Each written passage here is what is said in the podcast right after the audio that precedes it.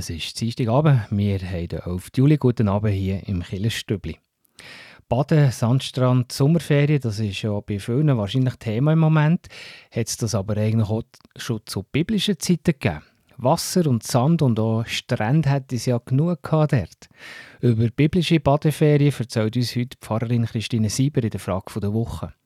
Und dann machen wir einen Ausflug zu der Madonna del Sasso zu Locarno und besuchen den Kapuzinermönch Mauro Jörin, der als ehemaliger weit gereister Generalminister jetzt wieder zurück im Kloster ein einfaches Leben lebt. Und er erzählt uns über die Entstehung von der Pilgerstätte zu Locarno, allgemein, warum man so Pilgerstätten hat gebaut und bringt auch noch aktuelle Beispiele vom Pilgern, zum Beispiel über Zürcher, die schnell am Sonntagmorgen durch den Gotthard reisen, für einen Gottesdienst zu Locarno zu besuchen.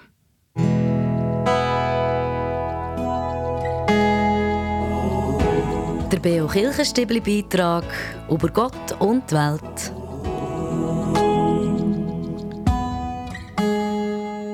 In unserer Killerstübli-Sommerreise gehen wir auf Locarno, besuchen dort das berühmte Kloster und Pilgerstätte Madonna del Sasso. Ich bin die Kirchen- und Klosteranlage besuchen und empfangen. Dort hat mir der Bruder Mauro Jörin im Beitrag nachher dem 10.8 erklärt, warum es auf der ganzen Welt so Pilgerstätten gibt, wie eben die Madonna del Sasso.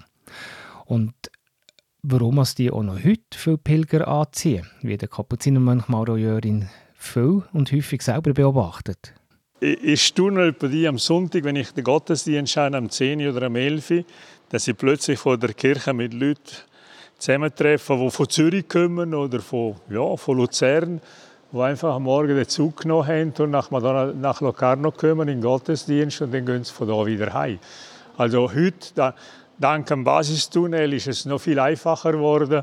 Man ist äh, ja, sehr leicht erreichbar. Mehr zu der Madonna del Sasso und die Bedeutung als Pilgerstätte gehört nachher am 10.8 im Killerstübli Beitrag.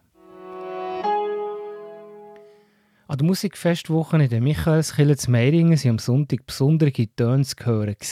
Besonders darum, weil der Berner Klangkünstler Bruno Bieri mit dem Hang hat gespielt es ist ein Instrument, das in Bernisch erfunden wurde und es sieht ein bisschen aus wie ein asiatischer Wok. Und im Interview mit der BZ hat er auch gesagt, dass er zwei Lieder speziell für den Killerraum zu Meiringen hat komponiert. Die Michaelskille hat nämlich eine einzigartige Akustik wegen der Größe und vor allem wegen der Holzdecke. In Bern gibt es ein bemerkenswertes Projekt für Kinder, die nicht daheim wohnen können. Ein Kinderheim mit ganz vielen Tieren. Die Haustiere sollen einerseits den Kindern Trost geben, wenn es nötig ist, andererseits lehren die Kinder, sich um die Tiere zu kümmern und auch Verantwortung für jemanden zu übernehmen. Die Institution wird von der katholischen Kirche Bern unterstützt. Sowie zu den Nachrichten. Weiter geht es um 10.8 im Kirchenstübli Beitrag beim Besuch beim Kapuziner Mauro Jörin. In der Killerstübli Sommerserie gehen wir zu einem Wallfahrts- und Pilgerort im Tessin, die Madonna del Sasso zu Locarno.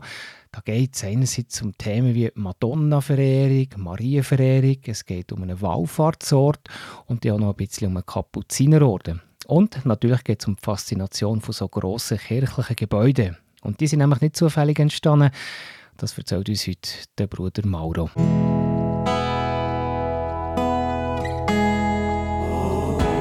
Der Beo Kirchenstibli Beitrag über Gott und die Welt.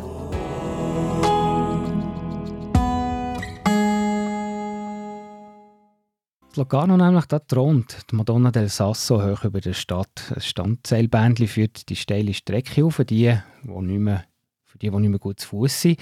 Und sonst kann man auflaufen und dann kommt man an einem schönen Kreuzweg entlang wie die Kirchen- und Klosteranlage besuchen. Empfangen dort hat mich der Bruder Mauro Jörin, wie gehört, Theologieprofessor, weit gereist. Er war Ober der Madonna del Sasso, zuletzt Generalminister der Kapuziner. Und jetzt, heute ist er wieder zurück zu Locarno und lebt dort als einfacher Mönch. Heute im zweiten Teil geht es um die Bedeutung von der Madonna del Sasso als wichtiger Pilgerort. Früher war ja Jerusalem so, wir können sagen, ein Sehnsuchtsort von Pilgern. Weil der Weg dorthin aber für die meisten ist unmöglich war, entweder wegen Geld oder natürlich auch, weil der Weg ist gefährlich war. Sie Kirchen wie die Madonna del Sasso entstanden, die nachher mit Bildern oder Figuren quasi das Jerusalem wie haben, äh, symbolisiert. Es ist interessant aus der Geschichte von, von der Tessiner Frömmigkeit bis 1850 ungefähr ist der wichtigste Marienwallfahrtsort von der Tessiner nicht Madonna del Sasso, sondern Madonna di Re im Val Vigezzo. Und erst in der zweiten Hälfte vom, vom 19. Jahrhundert, in dem Moment, wo das Tessin ein Kanton wird, hat man auch das Bedürfnis, aus dem Tessin religiöse Einheit zu machen. Weil bis zu selber Zeit ist Tessin aufteilt. Ein Teil hat zu Mailand gehört, zur Erzdiözese Mailand. Darum sind noch in den nördlichen Teilen der äh, Blegno, Leventina, Riviera ist der ambrosianische Ritus wie in Mailand. Der andere Teil haben zu Como gehört. Und in dem Moment, wo man will, unserem Tessiner Diözese machen, aber äh, die Verfassung hat es nicht zugelassen. Man hat ja einen Teil von der Diözese Basel gemacht, eine eigene Administration. Hat man äh, versucht, also die Tessiner Katholiken zu, äh, Pilgerzüge zu organisieren, dass man nach Madonna Sasso gekommen ist. Und so ist Madonna Sasso mehr und mehr ins Zentrum vom Leben der Tessiner Katholiken gerückt und man hat eine Diözese gebildet. Also es wird zum äh, Tessiner, äh, sagen wir, Wallfahrtsort erst in dem Moment, wo das Tessin auch äh, also kirchlich eine Einheit wird. Okay. Aber nicht nur für Tessiner, heute ist es ein schweizweiter Anziehungspunkt. Ja, sicher, es ist... Nein, heutzutage ist ich staune bei dir am Sonntag, wenn ich den Gottesdienst schaue, am 10 oder am 11 dass ich plötzlich vor der Kirche mit Leuten zusammentreffe, die von Zürich kommen oder von, ja, von Luzern, die einfach am Morgen den Zug genommen haben und nach, Madonna, nach Locarno kommen in den Gottesdienst und dann gehen sie von da wieder heim. Also heute, da, dank dem Basistunnel, ist es noch viel einfacher geworden. Man ist äh, ja, sehr leicht erreichbar. Mhm. Reden wir noch ganz kurz, äh, ich würde sagen, das ist etwas, was wir später dann noch ein bisschen genauer äh, aufnehmen, aber Madonna del Sasso, die Figur, die gibt es natürlich hier auch, die ist auch dargestellt. Ja, sicher. Es ist, äh, ich bin da äh, vielleicht also kritische Forschung bis zu, also die, das Bild von der Madonna ist von 1490 ungefähr, also von den Anfängen. Aber die Tradition, dass der Bruder Bartolomeo von Ivrea gekommen ist aufgrund von einer Erscheinung, das ist erst um 1627 bezügt. Aber wir haben in der Kirche eine große Tafel von einem Jahr vorher, wo über die Geschichte der Madonna del Sasso berichtet und nichts von dem steht. Also es könnte auch sein, dass das irgendwie dazugekommen ist, um am Ganzen noch mehr Glanz zu geben. Und das ist nicht das erste Mal, oder, dass äh, eine Mythologie entsteht. Warum nicht? Aber sicher ist Madonna verehrt worden von Anfang an. Aber nicht, nicht so sehr aufgrund von einer weil meistens, wenn, wenn man eine äh, Erscheinung hat, haben wir auch eine Botschaft. Von da wir wissen auf keiner Botschaft. Aber sicher, es ist ein Maria-Wallfahrtsort. So der Bruder Mauro Jörin von der Madonna del Sasso, wo er als Mönch lebt. Früher war er Generalminister der Kapuziner zu Rom. Sommerferien heisst ja für viele auch Baden. Irgendwo an einem schönen Sandstrand. Hat es eigentlich auch schon in der Bibel Badeferien gegeben? Das ist die Frage der Woche heute mit der Pfarrerin Christine Sieber.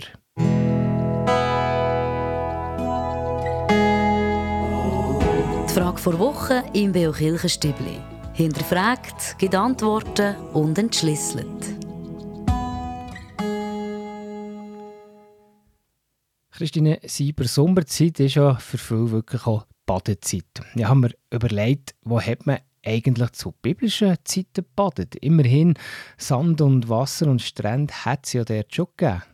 Die Bibel beschreibt nichts solches, wie wir Baden heute kennen, mit Tüchli am Strand oder im in der Sonne liegen und zwischendurch baden oder schwimmen.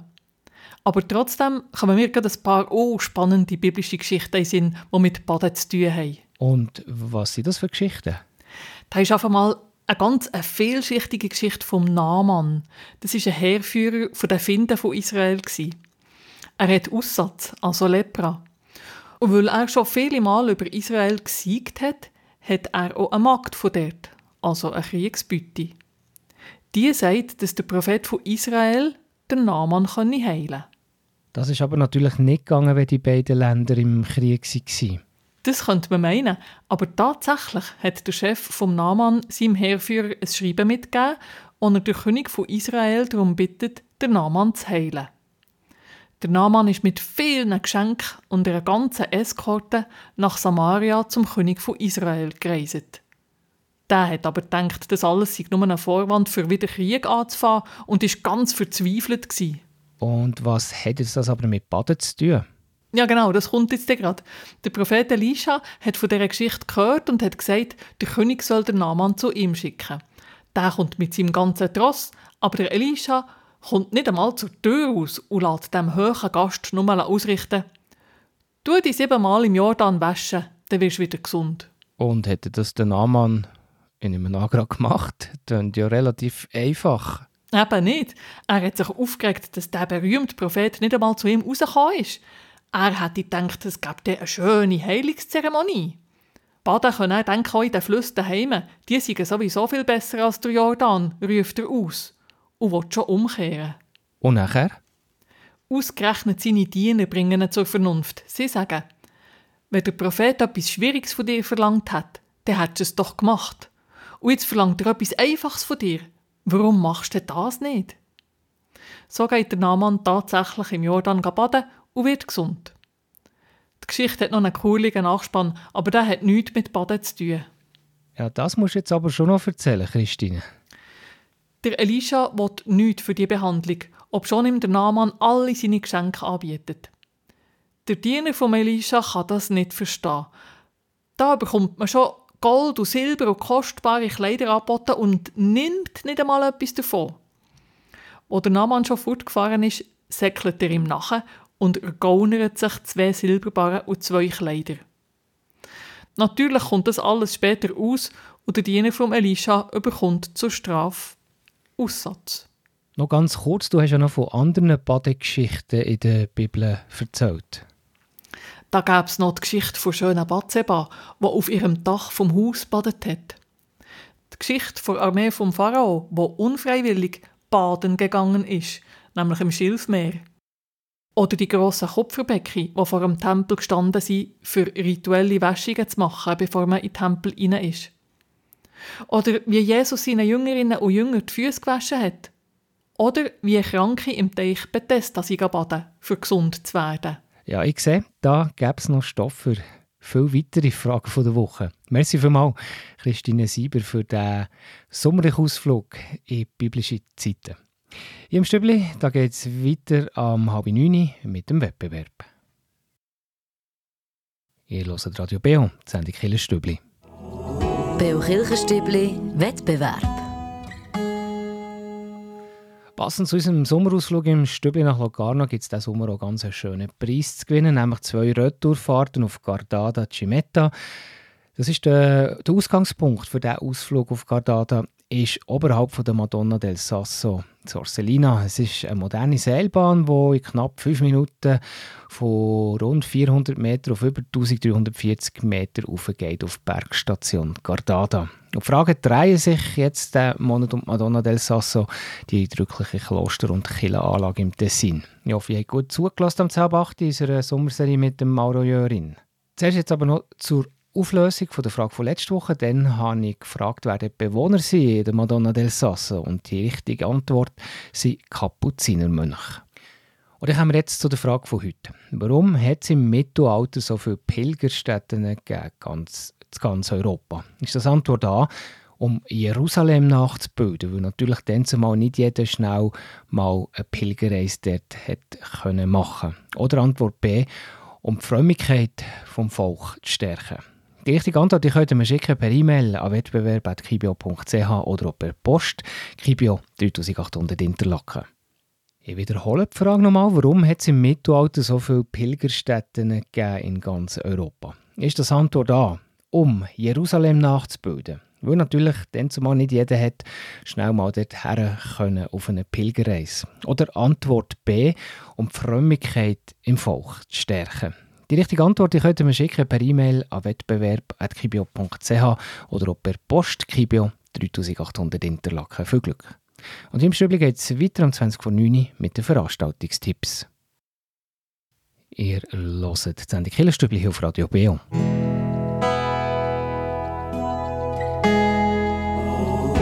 Veranstaltungshinweis. Was läuft in Kirche und Gesellschaft? Und da haben wir heute einen besonderen Tipp, nämlich die Sommerakademie zu tun, rund um den Felix Mendelssohn Bartholdy. Die Anlässe die finden in der statt im Kirchgemeindehaus an der Frutigenstraße. Und da gibt es diese Woche zum Schluss nochmal verschiedene Anlässe. Fangen wir an mit morgen, Mittwoch, 12. Juli. Da erzählt die Pfarrerin Margrit Schwander unter dem Titel Felix Mendelssohn, ein Komponist zwischen den Religionen, über den Musiker. Der Anlass ist morgen, morgen um 9 Uhr. Und dann geht es gerade weiter am Donnerstag, 13. Juli, am Nachmittag um 3 in der Kille Scherzlingen. Da werden vom Chor von der Somak Senior Academy unter der Leitung von der Ursula Krummer-Schönholzer Werk von Mendelssohn, aber auch von Bach und Mozart aufgeführt. Und am Klavier begleitet das Ganze der Jean-Jacques Schmidt. Donnerstag, 13. Juli, am Nachmittag um 3 in der Kille Scherzlingen. Und dann zum Abschluss, am 14. Juli am Abend um halb acht gibt es das grosse Abschlusskonzert in der Stadtkille. Und es singt der Chor von der Sommerakademie Thun unter der Leitung von Professor Raphael Immos. Natürlich Werk von Felix Mendelssohn. Der ganze Abend ist unter dem Motto Verleih uns Frieden. Also eine ganz spannende Sommerakademie das Jahr, wo ihr also vom Mittwoch bis am Freitag jeden Tag noch einen Anlass könnt besuchen könnt. Und hier der Hinweis an dieser Stelle, wie immer, falls ihr bei euch in der Kirchgemeinde auch einen Anlass habt, dann meldet mir das doch an redaktion.kibio.ch und wir erzählen hier davon. Ihr hört Radio BH, das Killerstübli. Und jetzt geht es darum, wie kann man Kraft tanken, wenn man unterwegs ist.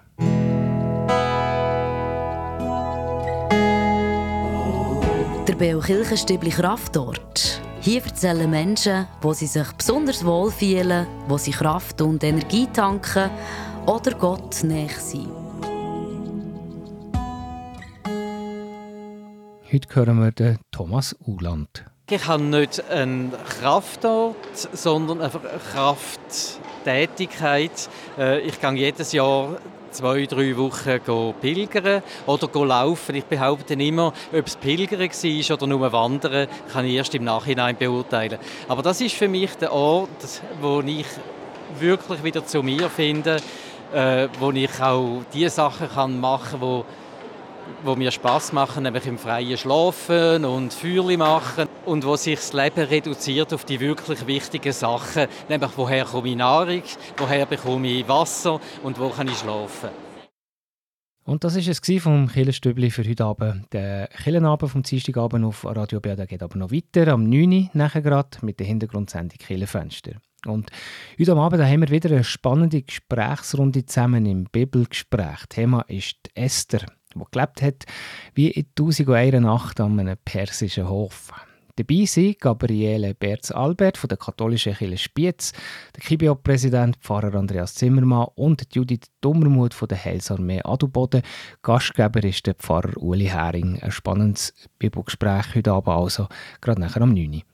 Und am Sonntagmorgen gibt es am Morgen um 9 Uhr den BO Gottesdienst. Am nächsten Sonntag, das ist der 16. Juli, aus der Kapelle Kiental. Das ist von der reformierten Kirchgemeinde Reichenbach. Predigt hat Felix Müller. Und am Mikrofon für heute Abend verabschiedet sich der Tobias Kilchör. Merci euch für zuzulassen. Euch wünsche ich noch einen ganz guten Abend und wir hören uns in einer Woche wieder.